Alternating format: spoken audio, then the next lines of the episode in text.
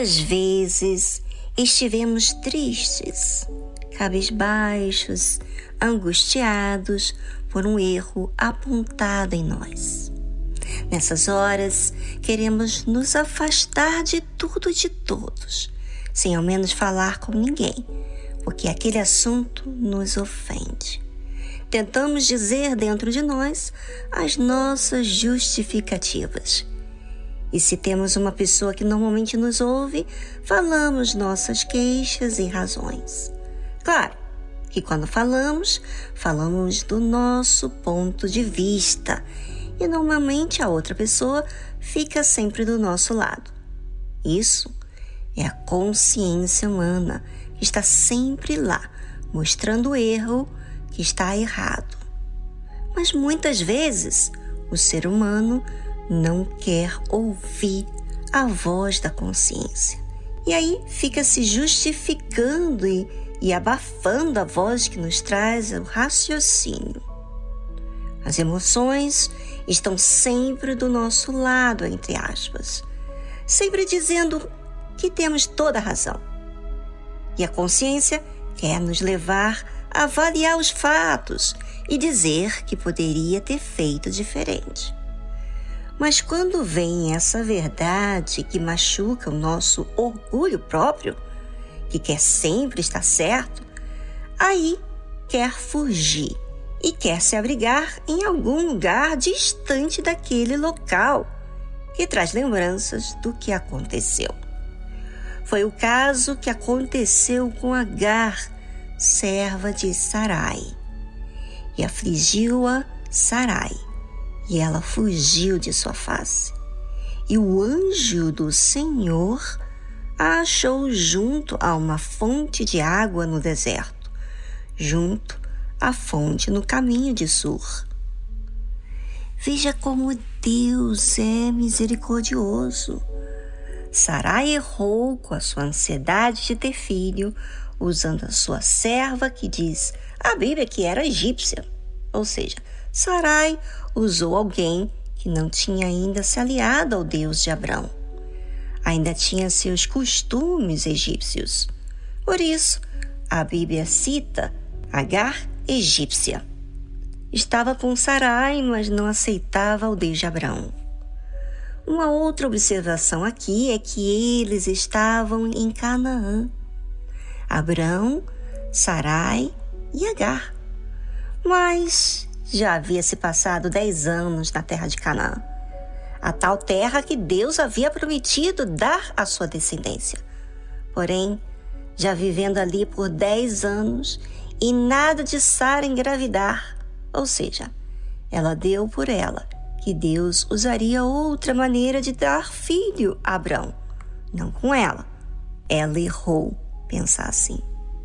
Mesmo que Sara houvesse errado, quando ela começou a sofrer o desprezo de Agar, ela então partiu para a fé. Passou a situação a Abraão e pediu que Deus julgasse entre eles dois. E assim foi. Ali ela agiu certo. Você pode ter errado, mas quando você age a fé, ou seja, apela para Deus julgar a sua causa, e para você pedir a Deus para julgar a sua causa, é porque você fez a sua parte de corrigir, de acertar. E aí depois que você faz a sua parte, então você fala definido daquilo que tem que ser feito, como a Sara fez. Bem, nós vamos colocar uma música bem linda, instrumental, que não tem ninguém falando, mas é para você pensar em sua vida, naquilo que você tem fugido de resolver, de corrigir, de encarar. E veja como está a sua forma de agir. Porque enquanto está agindo na emoção, você não tem uma decisão quanto àquilo que tem que ser feito. Ou seja, você não faz a sua parte e nem pede a intervenção de Deus. E já já voltamos.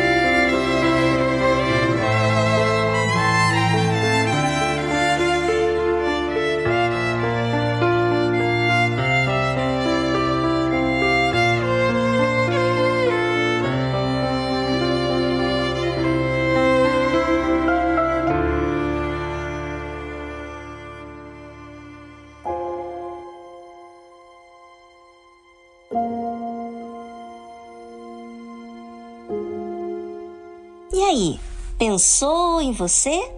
Nas suas atitudes? Se você está agindo com uma fé emotiva ou com a fé racional? Você entendeu como usar a fé inteligente? Porque uma vez que você entenda usar essa fé, nunca mais você terá sede de resposta, porque você terá a água da vida.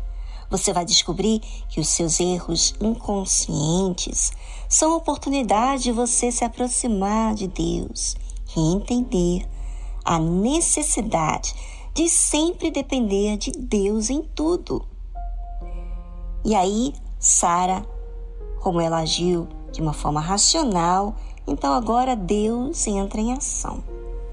E o anjo do Senhor a achou junto a uma fonte de água no deserto, junto à fonte no caminho de Sur, e disse: Agar, serva de Sarai, de onde vens e para onde vais? E ela disse: Venho fugida da face de Sarai, minha senhora. Olha como Deus age de forma tão humilde, tão precisa.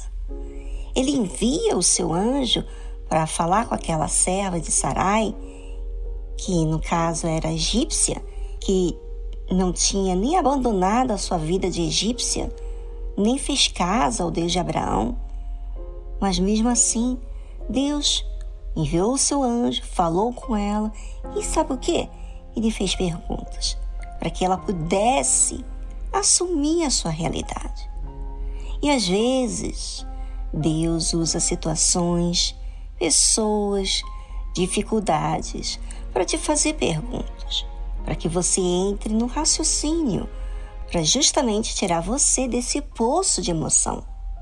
Deus age da forma que nós precisamos. Então lhe disse o anjo do Senhor: Torna-te para tua senhora e humilha-te debaixo de suas mãos. Ouça, ouvinte, com muita atenção. Você não vai resolver problema fugindo com as suas emoções.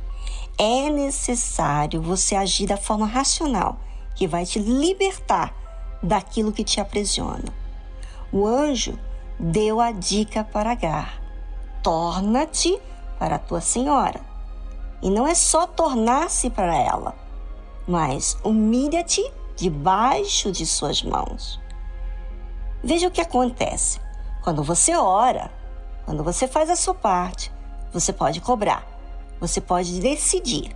Mas quando você age na emoção, você não faz a sua parte. Você foge com a sua dor e aquela dor fica aí vivendo contigo.